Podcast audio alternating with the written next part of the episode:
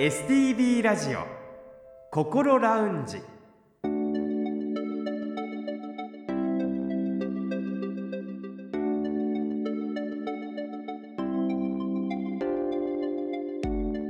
おはようございます。北本孝夫です。日曜日朝6時15分になりました。この時間はあなたの心にそっと寄り添う心ラウンジをお送りします。心の悩みは人それぞれですがそんな悩みを一人で抱えてしまってはいませんか。この番組ではそんなあなたのために未来に向かって前向きな一歩を踏み出せるような情報を時間の限りお届けしてまいります。この後6時30分までぜひ心ラウンジにお付き合いください。それでは今週も心ラウンジのアドバイザーをお迎えしましょう。札幌友メンタルクリニック高誠代理事長です。高先生おはようございます。おはようございます。今週もどうぞよろしくお願いいたします。はいお願いします。7月と8月の心ラウンジは時間をかけて漢方薬について学んできましたが今回で最後となります。そこで今週は漢方薬 Q&A ということでいくつか質問をして先生にお答えいただきます先週と同じく漢方薬の漢字の説明は省略させていただきますので気になるものがあった場合読み方をメモするなどして病院や薬局に相談してみてください。また放送終了後に番組のホームページにも今回ご紹介した漢方薬を載せておきますのでそちらも合わせてご確認ください。さて漢方薬に関してメールが届いています。ラジオネームシートッコさんからです。ありがとうございます。この方は現在漢方薬を服用しているのですが主治医の先生から漢方薬は2種類までしか出せないと言われています。なぜ漢方薬は2種類までしか出せないのでしょうかという旨の質問をいただきましたが先生いかがでしょうか？そうですね。ここはですね確かに分かりにくいですよね。西洋医学の場合はですね例えば胃薬咳止め痛み止めとか何種類も出せますけれども漢方はね1種類もしくは2種類がほとんどですね。それはどうしてかというとですね漢方薬というのは生薬の混ぜ合わせですよね。A という漢方薬と B という漢方薬の中にですね同じ成分が入ったりすることが結構多いですよね。例えば肝臓ですよね。おそらく日本で処方された漢方薬の半分以上と漢方薬の中にこの肝臓が入ってるんですよね。そうするともともとは大した量ではないとしても2種類出したらそれだけ肝臓の量が倍になることはありますよね。まあ、乾燥というのは極めて安全な薬の一つではありますけれどもやはり倍になるとそれだけ副作用を起こしやすくなる。それがもし3つ一緒に出すと3倍になりますよね。さすがに3倍になると副作用を起こしやすくなることがありますよね。そういう意味であの中身が重複することが結構ありますので3種類はあまり出さないですよね。なるほど、うん、だから2種類までしか出さないというこのシートコさんの主治医の先生の判断、ね、そうですね。その判断は非常に正しいと思いますね。わかりました、はい、えー、シートコさんメールをありがとうございました。ありがとうございます。さて漢方薬について先生に引き続きご質問していきますが、はい、まず一つ目漢方薬はしつこい風邪に効きますか？いや効くどころか、はい、風邪こそ漢方薬を使うべきだと思います。あの漢方薬って一言言うても風邪に対して実はいろんな、えー、種類がありますよね。うん、その風邪の症状に対して使い分けをしていきます。また風邪の時期に対しても初期中期それから慢性期に対してまた使う薬がそれぞれ違うというのをありますよね、これまでの放送でも伺ってきましたけれども、はい、なんか魔王と葛根とこれは風邪の初期にということですよね。そうですね。あの風邪初期でえっ、ー、と魔王とも葛根とも体を温めて汗を出させる薬なんですよ、うん、なのでまだ汗が出てなくて割とこう顔を真っ赤っかにして体力がまた結構ある方によく使われますね、はい、特に葛根湯よりマオトの方は効きがすごい早いんですよ。マオト飲んでですね12時間ぐらいでもう実感しますよ。そうなんです、ね、そうです。でマオトの場合は大体ねあのメーカーによって1日3回もしくは2回実は火事の初期で特にまあなんかこうなんとなくこうゾクゾクしてこれから熱上がりそうだないう時はですね1日の容量一気に飲むといいと思うんですよ。体力のある方若い人はね葛根糖は3つとか葛根糖は2つとか一気に飲むとね非常にいいと思います。魔王糖を使うともっといいですけど。しかしただ魔王糖は一つ気をつけていただきたいんです。が一気に汗をかかせるわけですから体力のないご老人にはあんまり向いてる薬とは言えないですよね。あの下手したら脱水を起こすこともあります、あんまりにも効くから。でもこの続々が良くなると熱も上がらないでもうそのまま1日もしないうちに数時間のうちに風邪が治ったりするんですよ。これが魔法とのすごいところなんですよ。まあ、あの飲み方とか飲む量に関しては心配な方いらっしゃると思いますから、はい。薬剤師の方などに相談しながらということですけれども、やっぱりすごいんですね。すごいですよ。すごいんですよ、はい。でもさっきじゃあ魔法糖飲みたいんですけども先生あの体力が、えーない方にはあまり使えないって言いましたよね、じゃあ私今70過ぎてますけどでもゾクゾクするのは変わらないんだよ、飲みたいんだけどどうすればいいかいう時はねこれね魔法糖のご老人タイプがあるんですよ。あまた種類が違う違うんですよね。あの魔王不死最新糖っていうのがありますねこれはですねあの不死っていうものがありましててこの不死っていうのはですね非常にこう優しい薬でですね西洋医学でいうと抗炎症作用とか抗アレルギー作用とかありますけれどもまあ分かりやすく言うと優しく汗をかかせる薬です。じわじわドンとじゃなくてじわじわと体を温めていく。で魔王はドンといくタイプですけれども不死がそれをちょっと引っ張ってまあまあまあまあそこまでドンといかなくてもいいよと。ということは魔王とでいくと特に、え2歩一気に復唱する場合はですねもう本当にさっき言った12時間で何となく分かるあ実感したなしかし節が走るとね少しですねゆっくり効くようにはなりますけども、でもねあのやはり体を温めていくので非常にいいと思います。でこのように汗をかかせるのは魔王と葛根とじゃあ汗すでにかいてる人はどうなるの？これ実はね汗かいてる人はねもう魔法とか逆に使わない方がいいと思いますね。温まりすぎちゃうってことですね。うですよね。で、うんこの場合はね、ご報告咳もしてたら小生流糖の方がいいですし、咳ない場合はね、軽視糖という、えーものをよく使いますよね。前回の番組でもやりましたけど、気逆によく使うんですね。手足が冷えて上半身が熱い。これ良くないタイプですよね。もう病気になるとこうなっちゃうんですけども、この気逆に対してですね、この経費というのは万能選手なんですよ。これまたですね、経費がいろんな薬の中に入って、いろんなところで活躍していますけど、そういう意味で経費糖というのは実は漢方の中で基本中の基本なんですよ。それをベースにしていろいろ足したり、いろんな、えー漢方薬ができたりするわけですね。はいでこれはまあ大体最初の3日間使われる薬ですね。じゃあ3日以降になるとどうなるかとちょっと薬変えていきますけどもまず体力のない巨匠の場合はですね深部糖や細コケシ環境糖をよく使いますよね、はい。またケシの名前が出てきますよね。それから中間症ですね。巨匠でも実症でもだけど真ん中ぐらいはですねこれもね細コケシとやはりケシが入ってきますよね、この最後、軽視糖もやはり軽視糖がベースになっている処方の一つですけどもね。あと小細コ糖もよく使われますけれども。じゃあ体力のある人は3日以降どうなるか。え体力のある人は大体3日以内に治るから漢方薬に飲まなくていいです。ああなるほど。そもそも治す力というかそういうの治すがあるから力あるんですよ。治す力があるからですね実証のパイプはですね。その力を使ってですね魔音でドンといくんですよ。そしたらもう一気に治るんですよ、うん、そうするとねじゃあこの巨匠の場合が一番長引きそうなんですよね。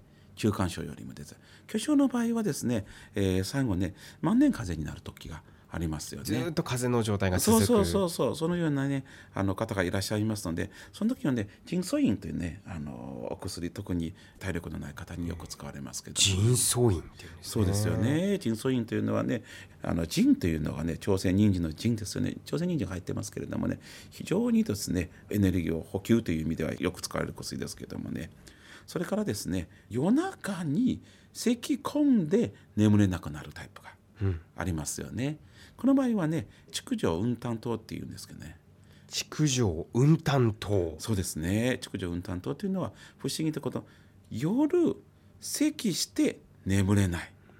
夜になるとごほごほする。昼間は何でもないんですよ。夜になるとゴホゴするんですよ。そうすると眠れない。あるいはやっと眠れたと思ったらゴホゴして自分で目覚めてしまう。こういう場合はねこの築城分担糖というのはよく効くんですよ、ね、はい。まあ、漢方薬はしつこい風邪風邪には最強だという先生の私は最強だ、しかもこの風邪の中に実はインフルエンザが入ってるんです。へインフルエンザにも？そうです。あの西洋医学ですとこの普通の風邪要は感冒症候群っていうんですけど感冒症候群とインフルエンザと分けて考えるんです、はい、しかし漢方はインフルエンザも感冒症候群も同じ風邪とか扱いますよね。なのでインフルエンザと続々インフルエンザの場合はね、えー、もう本当に12時間の間に平熱の37度から一気に40度までいきますよ。うん。とにかく早期に治療する。魔法をドンと投入するとインフルエンザの治りがものすごく早くなります。確かに私も小学生の時インフルエンザになった時に、はい、魔王糖を処方されました、はい、今思い出しました。たくさんあの苦いのを我慢して飲んだっていうのはあれ魔王はね魔王製剤すっごい苦いんですよ、ねはい、覚えてます。その苦味を。うってこらえながら飲みましたけど。はいその通りですよね。さて漢方に関して先生に質問にお答えいただいています。続いて漢方薬で肩こりは改善しますか？はいえーと、これはですね早く効く。これもですね体力のある若い男性で肩こる時ありますけどその時おすすめなのはやっぱりね葛根湯なんですよね。葛根湯の場合はあのさっき風邪の場合も言いましたけれども体を温めますよね。温めて血液循環を良くしていく。そうすると肩こりが解消されるわけですのでその場合大体ね葛根湯を飲むとですね2 3 0分の間に肩こり良くなります。へえ葛根湯ってすごいんですね。すごいですよ。パンの選手ですよ。ただこれもですねさっきあの体力のある方には非常にいいんですけども、はい、まあ、そこまで体力のないちょっと年ととご婦人になるとですね超糖酸という効きはそれほど早くないんですけれどもやはり数時間かかる薬ですけれどもじわじわと効いて肩こりには非常によく効くと思いますね。はい、長藤さんもう一つはですね肩こりによって筒を起こす方いらっしゃいますよね。最初は肩こりですけど気が付いたらもう頭が重くて頭が痛い。いやなんかつながってる感じありますもんね。感じありますよね。これはね長藤さんよく聞くんですよ。長藤さんがいいんですね。長藤さんがいいですよ。使ってみるといいと思います、はい、続いての質問です。漢方薬は夏バテに効きますか？はい。夏バテの予防そして治療に効きます。両方効きます、はい、夏バテの予防にまず五苓散というのはよく使われますよね、夏バテというのは、えー、漢方でいうと水毒なんですよ。体の中の水の流れ悪くなるでまあそれを期待と解釈することもできますけどもとにかくこの水毒の場合はですね五苓散が万能選手ですけども、ただ五苓散とって非常に思わなく薬ですので実は量を調節することもあります。例えば1日本来は朝昼晩と飲むとしましょう。でも今日はものすごく暑くなりそう。しかも外で働く方がもしいらっしゃるとなるとですね私だったら朝、え、出かける前に朝昼間の散歩の中2歩をもう出かける前に服用していただく。そうするとね炎天下でも1日乗り切れるんですよ。しんどくならないんですよ。で最後の一歩は今後の3時か4時ぐらいに追加して飲んでいただく。これで持つんですよ。これ予防として非常にいいんですけども。しかし実際に熱中症になったらどうする？熱中症になったらうまく汗もかけなくなって体の中に熱がこもったまま外に出せなくなる場合はですね、うん、これはね聖書液糖というのがあるんですよね。はい、えーと、この番組で何回もこの補充液糖というのを取り上げてきましたね。そねその中のですねこれ夏バージョンです。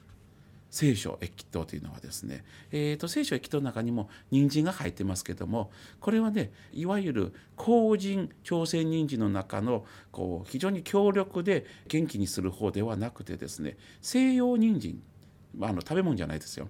あの白い人参です、うん、えー、白くてですね北米大陸で、えー、よく取れる人参の一つこの人参は不思議なもんでですねこの体を冷やす作用あるんですよ、うん、この聖書液糖の中の人参はこの西洋人というのはよく使われますけれどもそれを使うことによってですね不思議とこの夏バテ熱中症になった方には非常によく効きます。夏バテでこう体力がなくなって動けなくなりますよね。で体力出てきます。かつ夏バテして食欲なくなりますよね。食欲これ飲むとね出てくるんですよ、だけども五苓散はこれを使うともう遅いんですよ。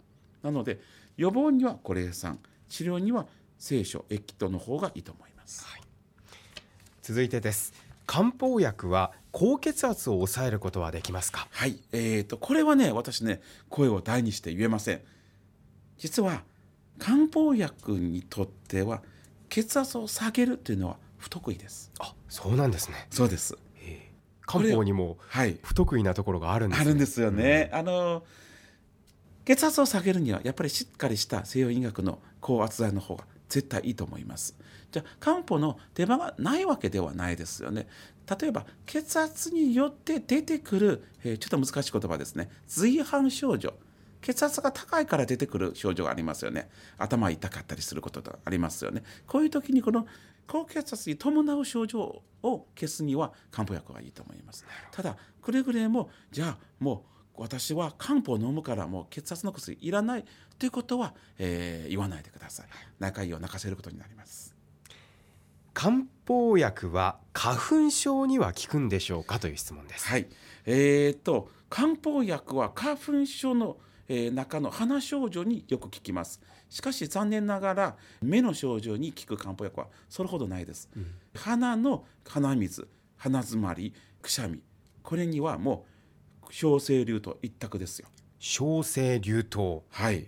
これはね実はねなぜ効くのかよくわかんないんです。うん。でもよく効くんです。劇的に効くんです。使ってみるといいと思います。残念ながら涙は出てきます。あそうなんですね。目のかゆみとかそういったところではなくて鼻に、はい鼻によく効くんですよね。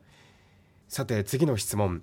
漢方薬はいつやめればいいのでしょうかというえーといい質問です。そして非常に難しい質問。答えにくいですどうしてかっていうとちゃんとした基準がないんですよ。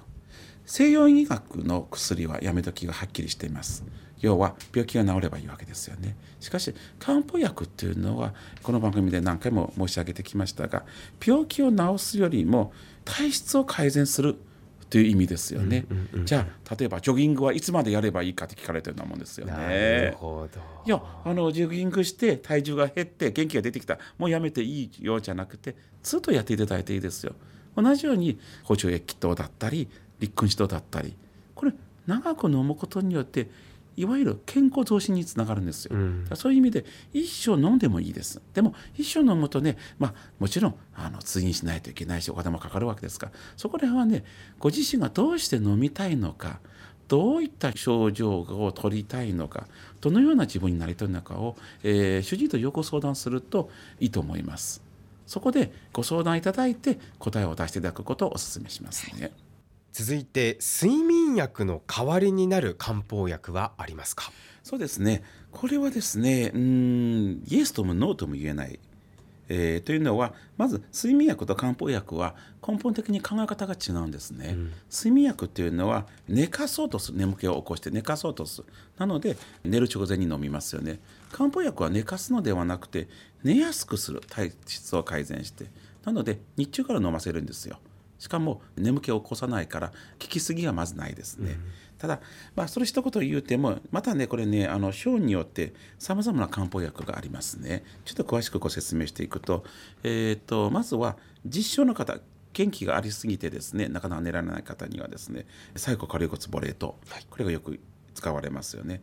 そして次はね中間症ではありますけれどもどちらかと実症に近い中間症の場合特に夜はイライラしてちょっと神経質になる方これ翼寒さんの方がいいと思いますよね。で同じ中間症でも実症よりではなくて本当に真ん中中間症の方はね半夏香木とよく使われますね。でまた今度はね中間症の中にですね実症よりも巨症に近い方これはですね上昇葉酸もしくは翼寒酸か陳皮半夏がよく使われますよね。で今度はね本当に巨症体力がなくて弱々しくて眠れない方。例えばよくある、えーうつ病の方ですね。もうとにかく心身ともに疲れる。疲れすぎて逆に寝れない方。その場合はですね三層忍糖をよく使われますよね。三層忍糖はいそうですよね。で三層忍糖はまだ動ける方ですけれども、本当にとことん動けなくなってずっと朝から晩まで体力がなくてとにかく落ち込んでる方はですねこれねいよいよね神木人が出てきますよね。神キヒトですねはいそうですね前言ってたキヒトのデラックス版ですよねはい、このようにですねやはりあの同じ一言で踏み出られないと言ってもね散歩の場合はものすごくいろんな薬を使いますね。では最後に漢方薬と上手に付き合う方法を教えてください、はい、えーと、私はですね皆さんにたくさんの漢方を出してきたと自負していますし漢方は普通の人よりもよく使うよく分かっているつもりなんですけどもだからこそ私はね漢方万能論ではないです、うん、要は何でも漢方でまずいきます。っていうのは私は反対ですね。漢方は、えー、西洋医学と補って漢方得意なところと西洋医学の得意なところそれぞれ引き出して場合によっては一緒に使うことをお勧めします。なので漢方を使ってみたいというのは非常にいいことなんですけど先生漢方だけで言ってくださいとなると実はお医者さんが困ることがあるんですね。そこは先生漢方も使った方がいいですか？って聞いてみてください。そうすると、えー、主治医がきっとすごくいい使い方を提案してくれると思います、はいさてここまで7月と8月の心ラウンジ漢方薬についてたくさん先生にお話を伺ってまいりました。先生どうもありがとうございました。はいありがとうございました。来週もどうぞよろしくお願いいたします。よろしくお願いします。STB ラジオ心ラウンジ。STB ラジオ心ラウンジ7月と8月は2ヶ月にわたって漢方薬について勉強してきました。まだお話しできなかったこともあるかと思いますので機会がありましたらまた取り上げてみたいと思います。なお今回ご紹介した内容に関しては高先生のご自身のご経験知識に基づくものです。皆さんに必ず当てはまるというものではありませんので主治医の方薬剤師の方などにご相談ください。さてこの番組では皆さんからの質問や体験談番組の感想などもお待ちしています。メールアドレスはこう先生にちなんでこうアットマーク stv.jp アルファベットの小文字で ko アットマーク stv.jp ファックスやお手紙については STV ラジオのホームページをご覧ください。そしてこの番組はこれまでの放送回をすべてポッドキャストで配信しています。パソコンでもスマートフォンでも STV ラジオのホームページにあるポッドキャストから心ラウンジを選んで聞いてみてください。Spotify や Apple Podcast でも聞くことができます。それでは STV ラジオ心ラウンジ来週もぜひお聞きください。北本隆夫でした。